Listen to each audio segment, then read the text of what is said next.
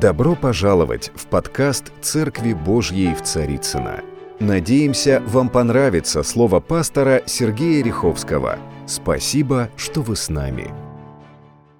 Сегодняшняя тема проповеди будет... Э, вы знаете, я проповедовал несколько воскресений подряд, по-моему, пять, э, если мне память не изменяет, вот, где мы говорили о родословии Христа и тех особых женщинах, которые были в родословии Христа. Не всех я упомянул, сразу скажу, потому что, ну, наверное, всех книг не вместить все написано и было совершено в Ветхом и в Новом Завете, тем более в проповеди, которая имеет ограничения, да.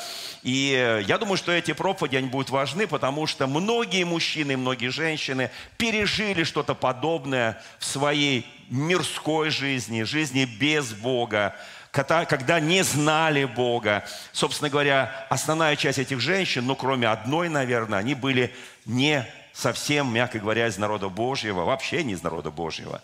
И, конечно, они стали частью, и я говорил, почему Христос умер за нас и искупил прежде всего свою родословную, свои бывшие до Него, в Его родословии поколения. Он не только нас искупил, но и Версавию – но и Руфь, но и Фомарь.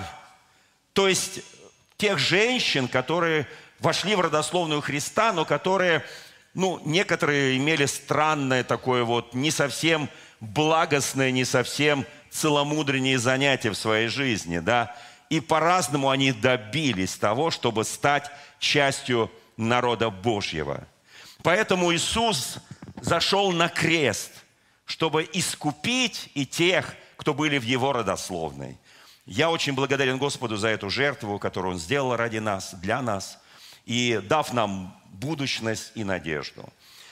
Сегодня я буду говорить э, э, на, я думаю, что очень важную тему. Скорее всего, она будет пару воскресений идти. Вот. Но, тем не менее, вот, слава Богу, что Господь мне пока дает возможность вот, по воскресеньям не уезжать. Лето, отпуска, народы, народ разъехался, все там, какая-то вот поездки, конференции, все это там в затишье. Вот, и поэтому Господь мне дал уникальную возможность вот, вот пару месяцев служить в Москве, трудиться в Москве. Очень благодарю моего Господа. Я начну со второго послания к Коринфянам, с 11 главы, а чуть позже скажу название проповеди. Я буду читать э, эту главу с первого стиха из нового русского перевода. Ну, конечно, есть и старый перевод, синодальный, который мы все любим, особенно мое поколение. Мы все просто вот, мы э, в хорошем смысле слова фанаты э, синодального перевода, потому что мы его знаем, мы его понимаем. Современная молодежь не очень, даже современный перевод не очень понимает. Я уж не говорю там про какой-нибудь церковно-славянский. Вот. Но вот э, я буду читать из нового перевода. Вот что здесь написано – Надеюсь, вы готовы, можно выставить здесь э, синодальный перевод, чтобы народ Божий мог сравнить. Надеюсь, если это возможно, наши, наши операторы, надеюсь, вы немного готовы терпеть или потерпеть мою глупость, пишет апостол Павел. Ведь апостол Павел, он не стыдится сказать, ну, что я вот невежда там в словах, а вежда, вежда, то есть э, э, имею большое знание в слове, но при этом оратор я никакой. Вот так апостол Павел пишет о, о себе. Ну, я думаю, что скоро высветит, да? Смотрите, итак, 2 Коринфянам 11 глава. Вы готовы потерпеть мою глупость, мою некую словесную несостоятельность. Он говорит, я не оратор. У меня есть некоторые проблемы, когда я излагаю свою мысль. Но я умею писать. И я знаю истину. Я знаю божественное откровение – и дальше написано, потерпите меня, пожалуйста. Я ревную о вас Божьей ревностью. Оказывается, ревность не такое уж э, плохое слово. Я понимаю, когда муж ревнует жену, жена ревнует мужа, это ненормально. Это я сразу скажу, это болезненно, это можно получить удар, можно получить э, расстройство, уныние. Доверяй. Мы, христиане, доверяем своим женам. Скажи аминь. Посмотри на свою жену, скажи, я тебе доверяю, милая, дорогая, я тебе доверяю. жена говорит, муж, я тебе доверяю, я знаю, ты никогда не будешь э, не верен мне, ты будешь всегда верен мне, я доверяю, потому что... И Павел пишет об этом, говорит, потерпите, пожалуйста, и я вас ревную Божьей ревностью, я за Божью ревность. Я против другой всякой ревности. Да, конечно, я э, ревнитель того дела, которое Господь меня поставил. Если спросит меня, ты ревнуешь то дело, которое ты делаешь, вот, чтобы оно делалось великолепно, чтобы оно делалось на высоком уровне? Да, ревную. Я ревную, чтобы я, исполнитель, был воле Божьей. Я ревную за это. У меня есть ревность. И Павел говорит, я ревную о вас. Не вас ревную, а о вас ревную.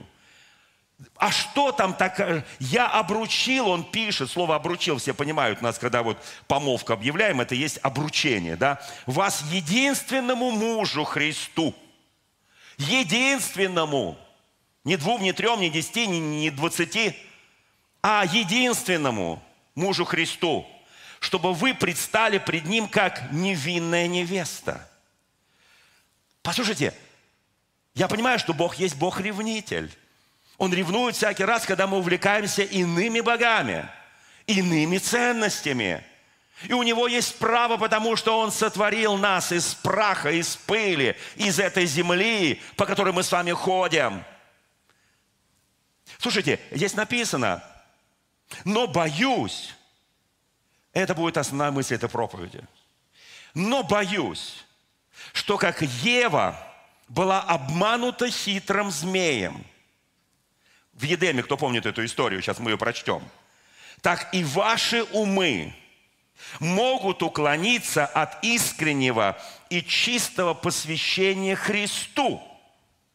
Если к вам кто-либо приходит и возвещает вам не того Иисуса, которого мы вам возвещали, или вы не получаете, получаете не того Духа, которого вы уже получили – или не ту радостную весть, то есть Евангелие, благая весть, которую вы уже приняли, то вы все это прекрасно почему-то терпите.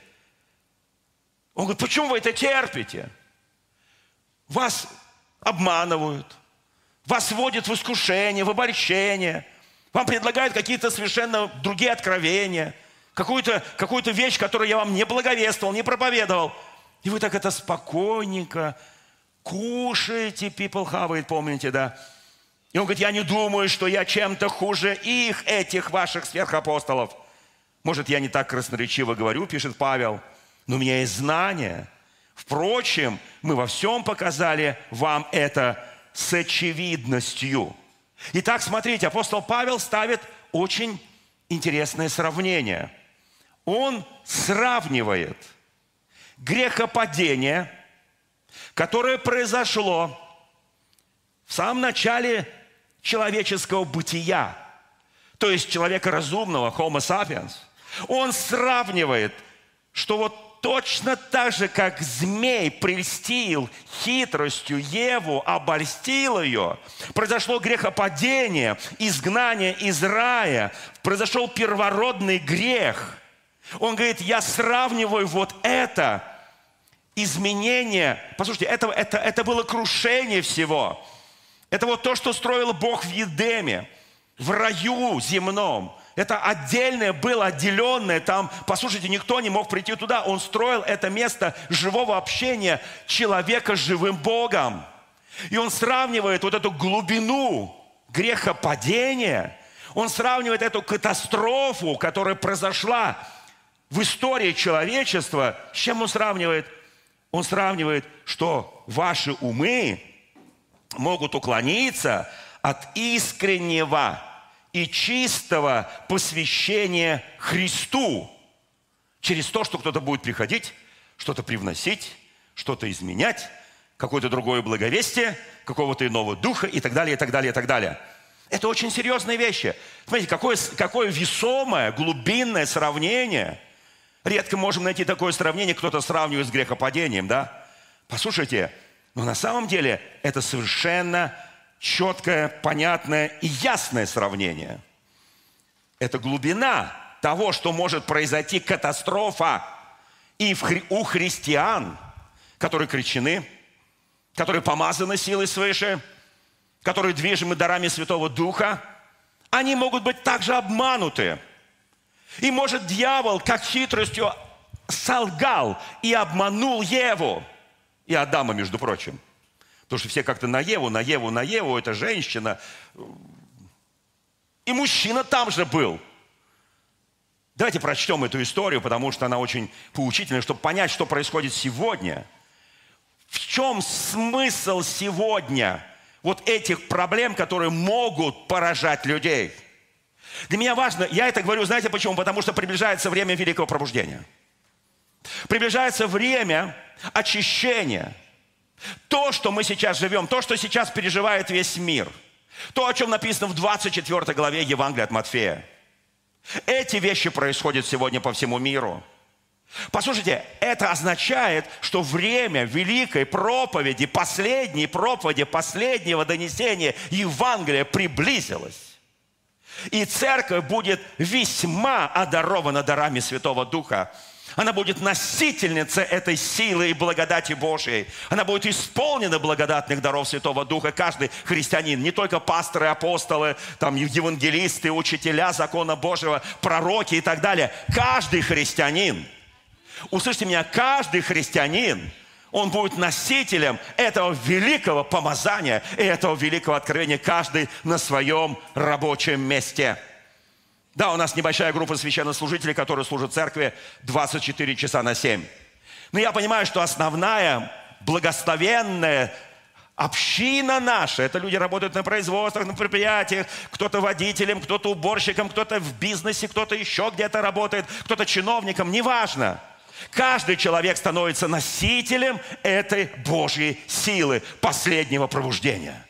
Каждый человек – Потому что мы отчасти то делаем, то делаем, пророчеством и так далее. То есть это дары, которые Бог определенным благодатным слоем разлил по всей церкви, дав дары человекам. Это для нас благодать. Послушайте, что произошло там, в раю? Давайте посмотрим. Давайте посмотрим Едем. Я буду читать из э, третьей главы книги «Бытие». Змей был хитрее, я буду читать уже синодальный перевод – Змей был хитрее всех зверей полевых, которых создал Бог. И сказал змей жене, то есть он еще, простите, разговаривать умел. Вот что в Едеме происходит. Что такое Едем? Это, это рай на земле, огромная земля, огромная планета под названием Земля. И там есть маленький Едем, где животные разговаривают с людьми. Благодать какая. Заходишь там где-то, ходишь, ходишь там где-то в, Вавилоне между Тигром и Ефратом, и вдруг случайно попадаешь э, на место, где был э, этот вот э, рай. Вот. Там, правда, туда не попадешь, там Херувим с мечом обоюдоострым защищает. Да. Ну, я так гипотетически. Вот так вот шел и попал. Вдруг тебе змея говорит, слушай, я тебя кусать не буду, не бойся, я тут ем только прах. Кто знает, что в конце, когда э, э, лев будет лежать с агнцем, а змея будет просто питаться э, пылью. Кто знает? Так написано. Так написано. Послушайте, что-то должно поменяться в этом мире. И ты идешь, и вдруг тебе змея говорит, слушай, только не наступи на меня, пожалуйста. Скорпиончик подполз. И говорит, я тебя ранить не буду, извини, живи пока. Но если ты выйдешь за эту границу, там я буду змеей, настоящей ядовитой. Если ты выйдешь за эту границу, я буду там скорпионом. Как благодатно находиться в Церкви Христовой. Мы находимся в том месте, где змея не имеет власти и силу. Уверовавшие будут сопровождать сии знамения, 16 глава Евангелия от Марка. Помните, да, будут говорить на их языками, то есть опять. И что смертоносное выпьет, не повредит им. Так говорит Священное Писание. Мы находимся вот в этом благословенном месте. Я сейчас не имею в виду только вот это место. У нас в России десятки тысяч общин, где прекрасные люди, прекрасные пасторы, прекрасные сестры и братья. Такое священство в миру, тонким слоем разбросанное по всей России. Я благодарю за другие конфессии христианские, которые точно так же ищут и жаждут Бога. Я благодарю тех людей, которые ревнуют о деле Божьем – не ревнует кого-то, не ревнует, э, что у кого, давай там померимся дарами, талантами, чей выше дар, у кого там посильнее. Вот. Ну, Моисей как-то померился с жрецами египетскими, помните? На три, до трех раз они повторяли то, что делал Моисей, потом сдулись. А потому что нельзя соревноваться там, где есть помазание, откровение, сила Святого Духа и водительство Божье, когда человек в воле Божьей находится. С этим бесполезно сражаться. Слушайте, вы знаете, на самом деле вот то, что здесь написано, очень важно для нас. И вот Смотрите, какая красота. Кто хотел бы побывать хотя бы пару часов в раю? Ну, пару часов маловато, конечно. Ну, хотя бы пару дней. Я там не знаю, сколько там были, вот, но там, видимо, долговатенько было, да. Вот, представляете, вот, вот ты идешь, вот ты, ну, правда, там, конечно, они ходили в костюме несколько ином, джинсов не было, что там еще не было, вот этого всего не было. Вообще ничего не было, да, вот. И даже фиговых листочек не было. Вообще ничего не было. Они ходили там, общались. Ходили, с кем общались? Друг с другом и с Богом, все. Вы представляете, вот как только вот шестая глава книги пророка Исаия, там он видел в год смерти царя Оси престол Божий окружен, Херофим, там Серафимы, Херувимы, там ангелы Божии, они летают, они славословят святый. Вот мы сегодня пели этот псалом, да, святый, святый, святый. Можно петь было долго. Святый Господь Саваоф, и вся земля полна Его славы, и полна Его милости, и полна Его благости. Они пели, пели, пели, они ходили. И, вы знаете, вот, вот идет Адам и Ева – я там не знаю, как они там уже ходили, ну как-то ходили, там то вместе, то где-то там что-то еще делали, обрабатывали сад, ну какие-то у них были занятия, да, вот, там что-то, вот вообще нет, они там, ну ничего не готовили, это точно. Знаете, какой у них душ был? Душ был у них фантастический. Они идут к водопаду. И стоят под водопадом. И мягкая вода течет по их телу. Слушай, какая благодать. У нас вот сейчас такой период, когда у кого-то, у кого-то горячей не было. А там все было. Ни в чем не было недостатка, послушайте. Они ходили, они наслаждались Господом, друг другом. И потом раз, они чувствуют, вот они идут по аллеям рая. И вдруг такое тихое веяние ветра. И они понимают, Господь пришел. Они готовы слышать, они слушают. У них, у них духовный слух был открыт, они слышали ангельское пение, они слышали, что и престол, вот то, что видел Исаия, то, что видели многие-многие помазанники Божии, то, что видел Илья, когда на огненной колеснице возносился. Вот они это все видели, то, что видел Стефан, когда его побивали камнями, он сказал, я вижу небо отверстие, престол Божий, и сидящего там одесную престола Отца Сына Божьего Иисуса. Послушайте, это видели многие, это когда Павел принимал мученичество, мученическую смерть. Уже не я живу, но живет во мне Христос. Когда Петр принимал мученическую смерть, когда тысячи святых в, э, там в амфитеатрах Рима были казнены, и костры горели из тел христиан. Послушайте, они все видели славу Божью. В какой-то момент они слышали это ангельское пение. Вы знаете, я помню, когда я разговаривал со многими узниками, которые прошли, а я застал несколько поколений узников, так случилось, да, вот, и когда я с ними, ну, ну включая моим, моего папу, который был трижды судим за Христа. Вы знаете, всякий раз, когда я спрашивал, слушайте, ну за что? Они говорят, что значит за что? Надо удостоиться, чтобы пострадать за Христа. И у нас было такое понимание, что если я еще не был репрессирован, что если я еще не пострадал за Христа, то я еще не удостоился. Он не посчитал меня достойным. Вернемся в Едем. Они идут по Едему. Вдруг пение, ангелы. И вдруг тихое дуновение, шелест листвы. Они не видят его, но не понимают, что это он. И он начинает говорить с ними – в прохладе рая, в прохладе Едема. Он начинает беседовать с ними, говоря им великие откровения. Они ходили каждый день. Они испытывали. Вы знаете, вот поднимите руку, кто, кто, кто знает, когда Бог начинает тебя касаться. Когда Он начинает тебя наполнять. Знаете, это особое чувство. Его нельзя описать. У каждого человека, я, я, знаете, у меня были разные учителя. Ну, например, мой папа, когда он испытывал э, особое помазание, особую силу, он просто стоял, вот так руки держал и не шевелился. А я знаю другого, его же ближайшего друга, который жил там тоже в Москве в свое время, да, его потом депортировали из Москвы, да. Он, он просто не мог найти покой, он весь был в движении. По-разному Дух Святой касается. Одни не, они не могут удержать свое тело, а другие не могут им пошевелиться. По-разному Дух Святой действует. Поэтому, друзья мои, мы должны принимать другу такими, как мы есть. Разные конфессии, разные группы верующих, разные общины. Мы должны принимать с великой любовью, потому что в теле Христа есть много членов, и у каждого члена тела есть свой функционал. Они, эти функции, отличаются. И я не могу заставить глаз работать как ногу.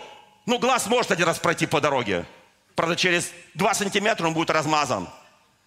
Я могу просить, чтобы рука моя ходила вместо ноги. Ну, походит там, не знаю, кто сколько выдержит минут. И потом грохнется головой, еще и голову разобьет. У всех членов тела разные функции – Я не могу заставить вот этого драгоценного брата, эту драгоценную сестру, будь как я, будь как я. Я помню в 90-е годы, будь как я. Да не надо будь как ты. Подражайте мне, Павел пишет, как я Христос. Научись подражать Христу, подражайте Христу. Слушайте, и вот здесь написано, в этот момент, знаете, у Бога во Вселенной много дел. И в какой-то момент Ева не чувствовала вот этого тихого веяния ветра, она не слышала пения ангелов. И вдруг она услышала шипящий голос. Такой очень такой, знаете, очень шипя, такой обольстительный голос.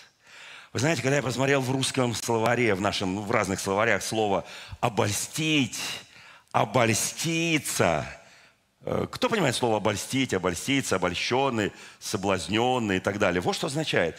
Быть в приятном заблуждении, увлечься лестью, быть и соблазном, быть в приятном заблуждении. Оказывается, всякий раз, когда дьявол подходит к тебе и начинает тебе говорить определенные вещи, которые становятся приятны тебе. Знаете, если бы дьявол налетел на тебя, и тебя там страшилками, ужастиками, там каким-нибудь хоррор, там не знаю что, вот просто тебя вот сбил бы с ног, и ты лежишь там вокруг кровища, вокруг там какие-то там руки-ноги летают, и ты говоришь, о, я хочу, мне так приятно. Спасибо, дьявол, ты меня обольщаешь. Он тебя не обольщает, ты уже просто превратился, стал хуже его, если тебе это приятно. Нет, он приходит к тебе. Он тихонечко шепчет и говорит, а подлинно ли, сказал Бог. Знаете, он долго не будет разговаривать, но Ева вначале почувствовала, как и Адам, когда к нему пришла Ева и принесла плод – от древа познания добра и зла. Мы не знаем, что это было яблоко, груша, там, не знаю, арбуз, там, не важно, что это было. Но это был плод этого дерева. В Писании не написано конкретно, что это было. Послушайте, и она почувствовала это приятное приятное влечение. Всякий раз, когда дьявол начинает обольщать сексуальные вещи, всякие вещи, всякие там, не знаю, вот э, какие-то какие вещи, которые даже в миру считаются неправильными, греховными, да. Но так устроено человеческое тело.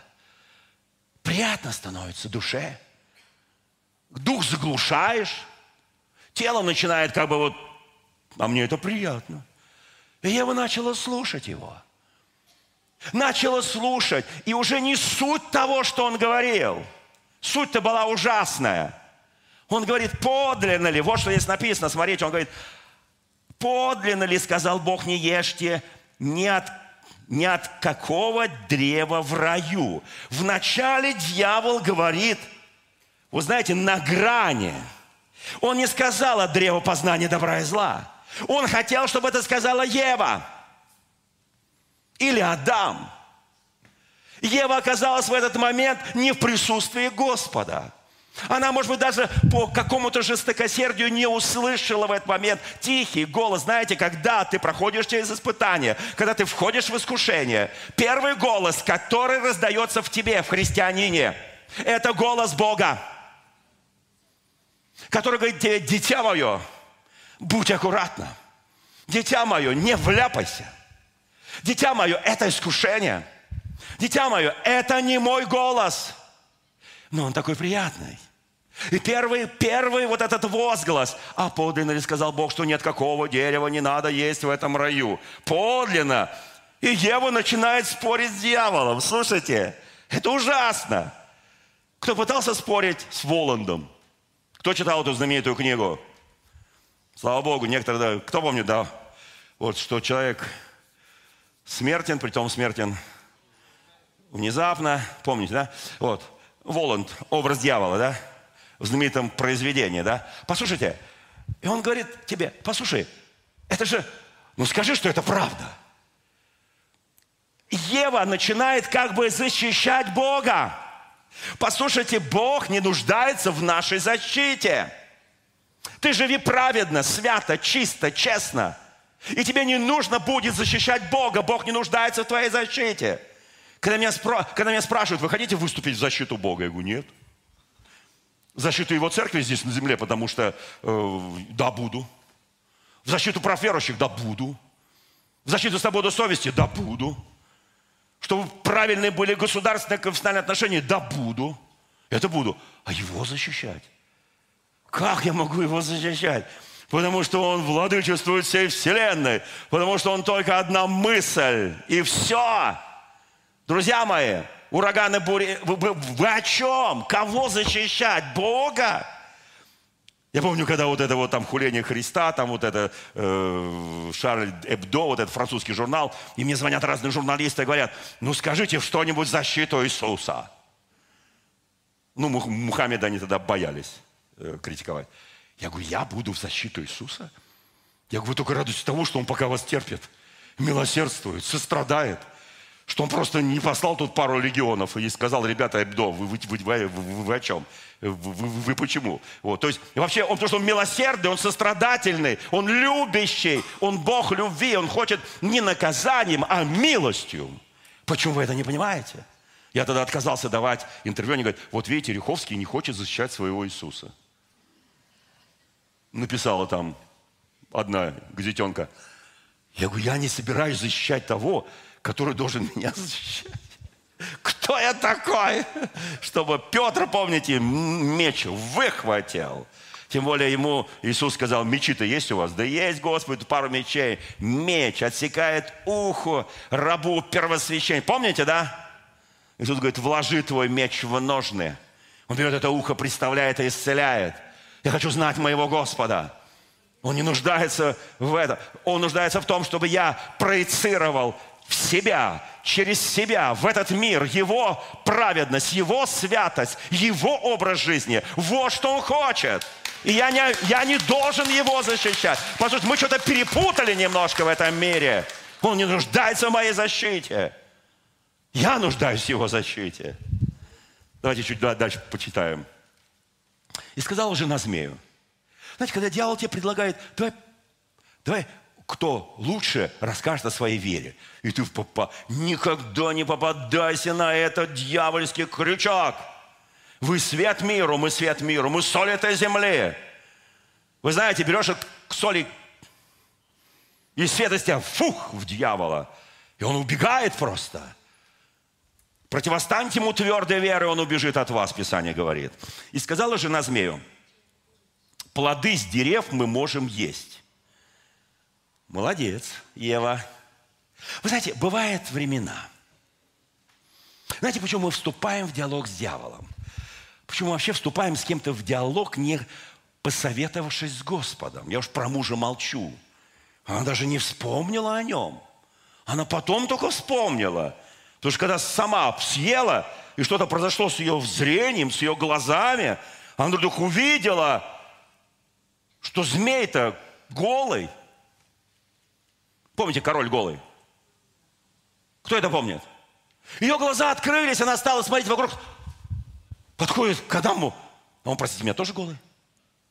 Она тут уже решила, ну раз мои глаза открылись, а он на тебя смотрит так же, как, как и вчера, как и позавчера. То есть такое впечатление, что он меня не видит. Вы знаете, вот, вот эти вот вещи, когда мы теряем личные отношения с Богом, знаете, когда приходит усталость, я сейчас задам очень глупый вопрос, очень, как Павел пишет, потерпите мою глупость. Прям вот первый стих этой главы. Потерпите мою глупость. Послушайте, он, он, он говорит, «А, послушайте, а, а ты как э, не устал от того Евангелия, которое я благовествовал, не от той благой вести, которую я принес, не от тех э, действий Духа Святого, которые вложены в тебя. Ты не устал случайно, что ты увлекаешься другими лжеучениями, другими ересями. Ева идет, она, может быть, немножко устала. Вы знаете, кто скажет, как? Общаться с Богом каждый день ты устанешь? Устанешь, оказывается. Наверное, здесь какое-то другое слово, в русском языке нет. Ты привыкнешь. Это станет обыденностью. А человек, он что-то требует новенького, новенького, на какой-то новизны. Послушайте, кто устал? Знаете, почему некоторые из нас пойти в церковь, не пойти, помолиться, не помолиться, почитать слово не почитать слово, послушать прославление, попеть вместе с прославлением, порадоваться в духе, послушать проповеди каких-то проповедников, которые помазаны силой Святого Духа. Да нет, не буду я это делать. И приходит некая усталость. И приходит некая, вы знаете, я должен отдохнуть от Господа. Поднимите руку, у кого такое состояние было. Ну, конечно, сейчас я последнее слово сказал, отдохнуть от Господа, наверное, слишком резко. А отдохнуть от Его церкви, отдохнуть от Его служения, отдохнуть от этого, от этого, от этого, от молитвы, отдохнуть от чтения слова. Что-то я уже перечитал, у меня уже где-то на работе прихожу, у меня просто места Писания вылетают, народ на меня смотрит и говорит, что с вами происходит, уважаемый? Ну ладно, там один со станком, а станок такой, ты в наушниках, там кричишь, молишься. Я помню, я пришел с армии, у меня было уже образование, вот, но я пошел работать бульдозеристом. Потому что только что женился, нужно было, я три года на Т-100, Т-130, 75, ну кто понимает, о чем я говорю сейчас на этом птичьем языке, да, вот, технарей. Вот, я пошел на асфальтобетонный завод в Москве. Вот, послушайте, я получал колоссальные деньги, в раза в три больше, чем любой, так сказать, э, начальник, потому что это такая, мы в респираторах там отсев двигаем, там э, асфальт делаем. Понимаешь, и я три года отработал. Я в наушниках, я там с маской, потому что там везде отсев летает, это вот известковый. И ты молишься, ты кричишь, тебя вообще никто не слышит. Потому что российские дизеля так работали. Аллилуйя! Слушайте, я вам скажу простую вещь на самом деле. А, мы можем уставать можем уставать. Ревность притупляется о Боге. Служение становится более значимым, чем сам Бог. Моя карьера духовная становится еще более значимой, чем мои личные отношения с Богом. Происходит некая метаморфоза, некое изменение. Кто скажет, да не может этого быть. Увы, может – Увы, может это быть. К величайшему сожалению, великие мужи падали. И мы об этом читаем в Новом и Ветхом Завете. Один из апостолов Иисуса Христа, один из двенадцати, оказался Иуда, оказался предателем. Он что, не общался три с половиной года с Иисусом Христом каждый день? Не соприкасался с Ним – не касался его, не давал ему деньги или там от него брал деньги, когда люди жертвовали, и он в ящик свой, вороватый ящик все это складывал. Разве этого не было? Это было. Потому что это все было. Но в какой-то момент он сказал, мне недостаточно этого Иисуса. Мне что-то не хватает в нем. Он не мыслит категориями земной жизни. Он не хочет, чтобы мы сели на трон в Иерусалиме. Я должен ускорить процесс. Я знаю, что он Сын Божий. Поверьте, Иуда, есть такой один писатель, он написал об этом очень интересно, Иуда Искариот, очень интересный писатель, я не буду его рекламировать. Послушайте, это еще в досоветского времени. Послушайте, и он написал эти вещи, интереснейшие вещи. И он пишет, что двигало Иуда. Я с ним и согласен, и не согласен. Но им двигало быстрее восстановить царство Израиля, быстрее мотивировать Иисуса Христа, чтобы он сел на трон в Иерусалиме. Нам очень хочется, чтобы здесь на земле у нас было все и сразу. Нам очень хочется, чтобы нам, наш Иисус нам давал все потребное для жизни и благочестия. Не согласно моему духовному возрасту, не согласно моему положению и так далее, а вот сразу все, и что даже у всяких миллиардеров этого нет. Мы так хотим. Мы так часто устроены. Послушайте, ищите прежде Царство Божьего, Писание говорит, и правды Его – вот это все будет вам прилагаться по мере вашей веры, по мере вашего духовного состояния, по мере, чтобы вы не потеряли Иисуса, чтобы мы не потеряли истину. Вернемся в Едемский сад. Здесь написано, она говорит, только плодов дерева, которые среди рая, сказал Бог, не ешьте их, не прикасайтесь к ним. И она говорит ключевую фразу – чтобы вам не умереть. Тогда не было еще Священного Писания. Тогда не было еще заповеди, тогда еще не действовал в той силе благодать, которая пришла через Иисуса Христа. Но она прекрасно могла процитировать то, что говорит Господь. Да, Господь разрешил есть от каждого древа, но есть одно дерево, дерево познания добра и зла. И Господь говорит, не ешьте этих плодов, потому что в тот день, в который вы вкусите, смертью умрете. Для человека кто-то скажет, она не знала, что такое смерть, она просто тупо повторяла, как, знаете, вот э, попугай. Она повторяла, смертью умрешь, смертью умрешь, смертью умрешь. Многие говорят, а Каин не знал, нанося дубинкой удар по голове своему брату или там чем-то еще, что он умрет что этого слова... Ева это знала. Бог вложил в Адама, когда Он его творил, Он вложил в него понятие жизни и смерти. Писание говорит, избери себе жизнь и смерть. Избери себе добро или зло. Избери себе. Это право выбора. Бог нам дает право выбора. Бог не создал роботов. Бог не создал искусственный разум. Он не создал этих компьютеров там. Ева компьютер ходит там у меня есть один хороший друг, народный артист. Вот, он э, в одном знаменитом фильме играл э, этого электроника, робота какого-то. Женя, да, его зовут Женя, ну, ну, потрясающий народный артист. Он депутат э, Московской Думы, да, мы просто с ним давно дружим. Вот. И он играл это вот, как там называется? Ну, в общем, неважно, да, неважно, как это называется. Вот. Он говорит, я тренировал все долго, это движение. Советский Союз, еще не было этой робототехники, они не знали, как они там ходят, эти роботы. Послушайте, он не создал роботов, он создал свободных людей. Скажи соседу, я свободен. Я свободен. Я свободен пойти налево, пойти направо, пойти вперед, пойти назад. Я свободный человек. Бог меня создал свободу, у меня есть право. Я, я не робот. Я свободный, у меня не искусственный интеллект, у меня нормальный человеческий интеллект. Я создан по образу и подобию Божию, я свободный человек. Друзья мои, слава нашему Господу за нашу свободу. Лишь бы только наша свобода не служила поводом к распутству, так говорит Священное Писание. Знай, давайте будем знать границы, будем знать красные линии, за которые я не могу перейти. Да? Итак, смотрите, речь идет о величайшем грехопадении человека в начале истории. И то, что написал Павел – вот в этом прекрасном послании Коринфянам в 11 главе, там идет тоже о величайшем грехопадении церкви. Там идет та же речь. Мы часто не готовы даже сравнивать эти вещи. Апостол Павел их сравнил. Он говорит, точно так же, как змей престил Еву, сегодня действует сила прещения. Сегодня многие лидеры церкви, они перешли все границы во многих странах мира. Я уж молчу про венчание там ЛГБТ, голубых и прочих, я уже молчу про это грязь. Перешли по разным причинам. Перешли по разные границы. Они больны многие национализм, многие больны еще многими вещами, многие больны преуспеванием, богатством. Они перешли эти границы.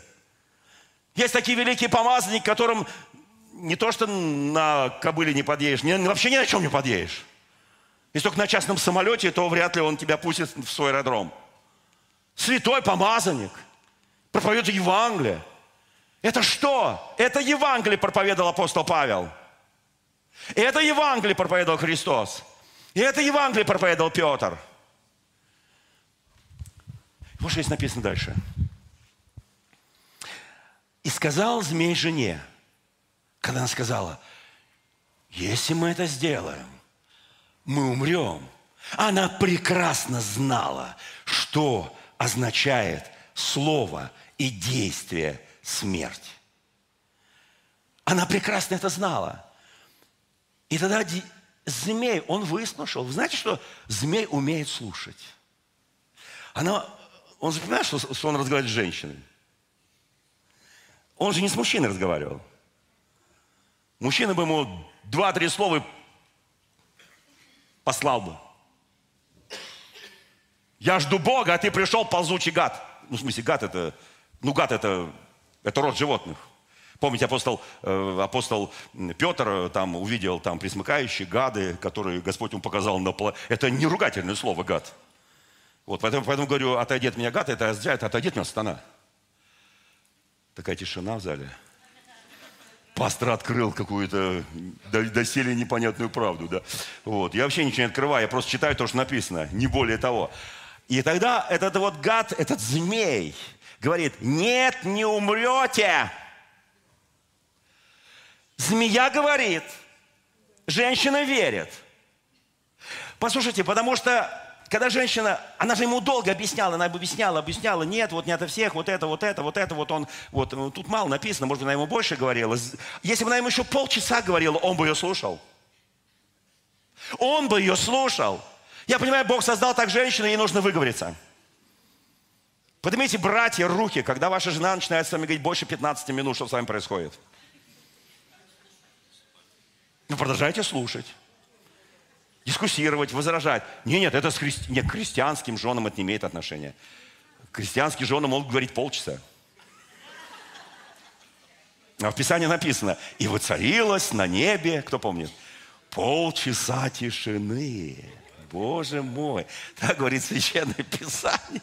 Слушайте, ну не обижайтесь, дорогие мои сестры, дорогие мои прекрасные христианки, прекрасные женщины нашей церкви. Не обижайтесь, пожалуйста, потому что это не я говорю, это говорит Писание. Вот, поэтому вы величайшее создание, величайшее творение Божие, вот, на порядок лучше, чем у мужчин, потому что вы взяты, вы взяли самое лучшее, что мужчина, и он еще вас создал из нас, из, э, из ребра. Кто помнит это? Кто вообще в это верит? Не, немного, понятно. Не, я прошлое воскресенье читал, сколько наших братьев православных не, не, не верят э, в ад, помните, да, э, вечную жизнь. Там какой-то процент убийственный просто. Вот. Но при этом мы все верующие, да. Вот. И, и змей говорит, нет, не умрете, но знает Бог. Вот здесь он открыл свою сущность. Он открыл свою природу. Он открыл, что он, как, он знает, что знает Бог.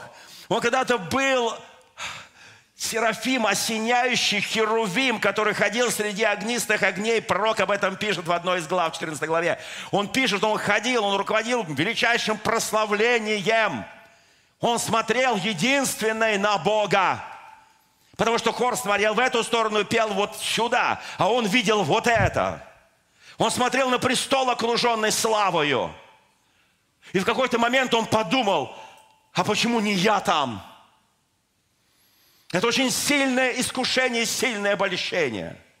Послушайте, и он говорит ей, но знает Бог, что в день, в который вы вкусите их, эти плоды, откроются глаза ваши, и вы будете как боги, знающие добро и зло.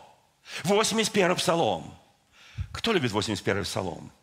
Там написано, встал Бог в сонме богов. О, дьявол, откуда ты это знаешь? А я был там. И провозгласил суд. Кто помнит? Христос потом ссылается, не написано ли? Не говорил ли Давид, что вы боги? Разве вы это не слышали? Христос на это ссылается. Они говорят, ты сын Божий? Он говорит, да, Сын Божий. Потому что вы тоже боги. Слушайте, кто себя мыслит как маленький Бог? В своем доме, в своей работе. А что такое Бог? В более древнем, древнееврейском переводе написано «судья». Судья. Это не просто Бог, это судья. А это что выше? Это, это уже выше. Что един судья – это Бог. Слушайте, Бог поднял так человека. Христос дал нам удивительное ощущение близости к Богу. Он нам дал дары Духа Святого, Он перед нами открыл небеса, Он перед нами открыл удивительный мир. Мир, в который мы входим. Сегодня я, я сегодня говорю только введение в проповедь, поэтому вы заметили, никаких примеров особо нет, кроме вот этого чудесного примера с Евой, да? И светских тоже нет, а в следующем они будут еще светские. Нет, не умрете. Бог знает. В тот день, когда вы вкусите – Ваши глаза откроются, и вы станете как боги. А что такое как боги? Там написано следующее, за запятой. Знающие добро и зло. Что такое Бог? Знающие добро и зло. Бог не просто знает добро и зло. Он отделил свет от тьмы. Он отделил правду от лжи. Он отделил беззаконие от праведности – что такое мы маленькие боги. Мы знаем то и другое. Даже Маяковский написал, что такое хорошо, что такое плохо. Кто помнит? Мальчик, сын, там, кто там, Кроха, сын пришел к отцу и сказал, а Кроха, вот, что такое нехорошо, что такое плохо. Кто помнит это, да? Вот, если отнял у кого-то, это плохо, если помог, это хорошо. Кто помнит это, да? Ну, это примитивно, я понимаю, это по-детски. Но послушайте, он вложил в нас божественное знание добра и зла дважды – Первый раз это был Адам перстный, то есть из праха, из пыли. Все мы состоим из космической пыли. Кто, кто, кто вообще знает это? Мы даже не знаем, по какому праху мы входим, наших пра-пра-пра-пра-пра-пра. Мы просто ходим и все. По полю, по земле, по дорожкам. А это их прах. Бог говорит, но у вас есть вечная жизнь. Он сотворил нас. Не ради только перстного. Написано, а второй человек с небес. Иисус Божий. Вот от, у нас есть рождение земное, то есть по линии Адама. И у нас есть рождение сверхъестественное по линии Иисуса Христа. И Он смешал это в нас. Он дал нам вот это ощущение полноты, полноты жизни, полноты Евангелия, полноты переживания – Послушайте, у нас есть эта удивительная, неимоверная власть и неимоверная сила, данная нам Богом. Сам дьявол это сказал. Да, вы будете как боги. И увидела жена, что дерево она еще не вкусила. Но какая-то невидимая сила. Знаете, где с ней дьявол говорил? Когда она подошла к этому дереву. Я думаю, что она любопытство. Есть такое понятие женское любопытство – у христианок такого нет. Дорогие братья, у вас жен, жены не любопытны.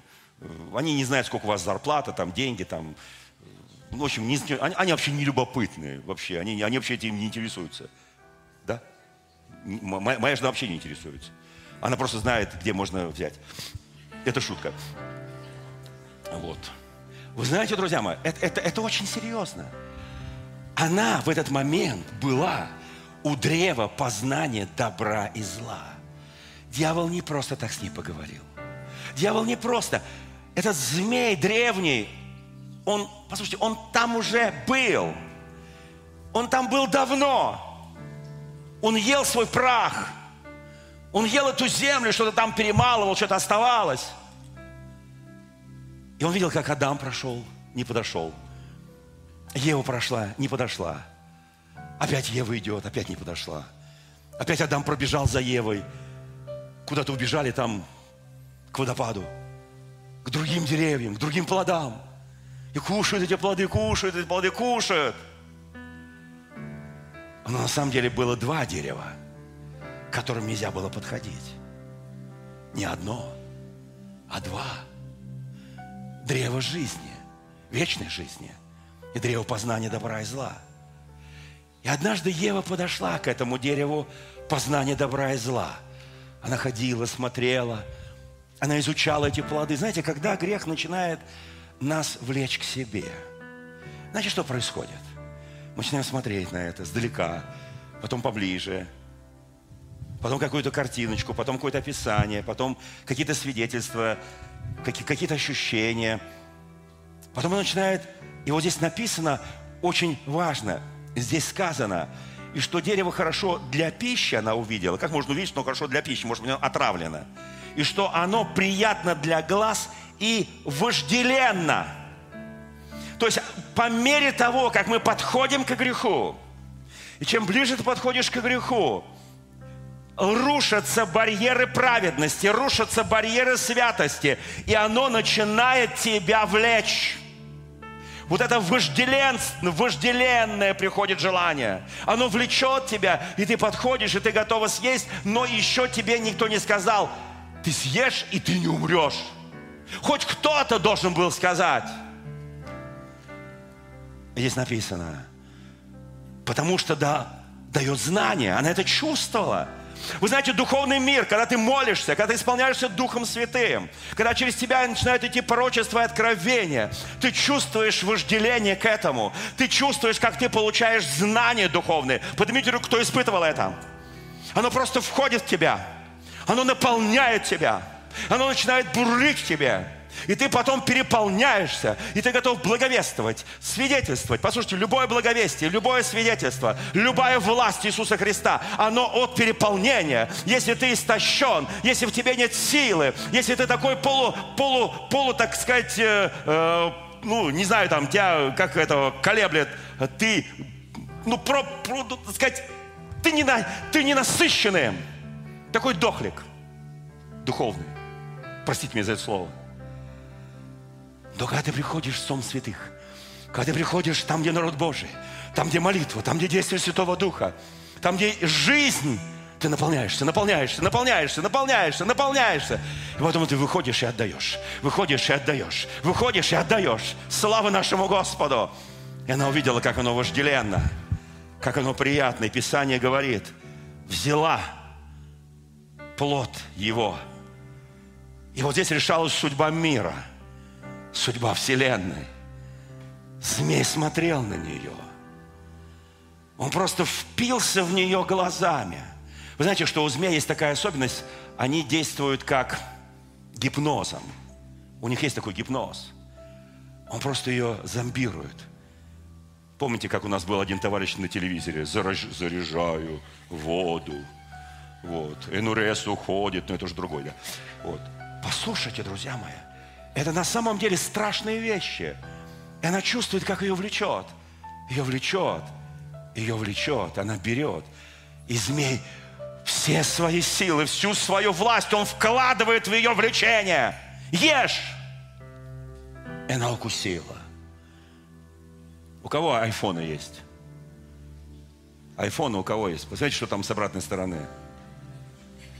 Откушенное яблоко. Мир связан этим. Это другая тема, не хочу сейчас ее. Послушайте, это соблазн. Это искушение, это обольщение. Я сейчас не про айфоны. Хотя могу и о них тоже. И открылись глаза у нее. Открылись, увидела жена. Также дала мужу, он ел. И у обоих открылись глаза. На этом я закончу эту проповедь. Если Господь сохранит жизнь и будет Господу угодно, в следующий день продолжим. Друзья мои, слава Господу! Мне очень хотелось, чтобы мы почувствовали, мы почувствовали ритм жизни, мы почувствовали, что сегодня ожидает церковь, мы почувствовали, что сегодня Господь приготовил своему народу. Мы почувствуем, потому что, скажи соседу, сказано в Священном Писании, вы боги. Ну, да, с маленькой буковки. Но так написано, извините. Я знаете, как назвал эту проповедь? Я до сих пор еще не сказал. Знаете почему? Потому что это будет следующее воскресенье, но я уже сегодня ее обзову. Жало в пятку, удар в голову. Жало в пятку и удар в голову. Хорошее название, правда? Жало змеи вонзилось в Еву, все нормально. Это ужасно, это страшно. Это катастрофа. А вот удар в голову будет в следующей проповеди. В этой только было жало в пятку. А в следующей будет удар в голову. Я имею в виду дьяволу, змею. Дорогие друзья, Спасибо, что были с нами. И до встречи на следующей неделе на подкасте «Церкви Божьей в Царицына.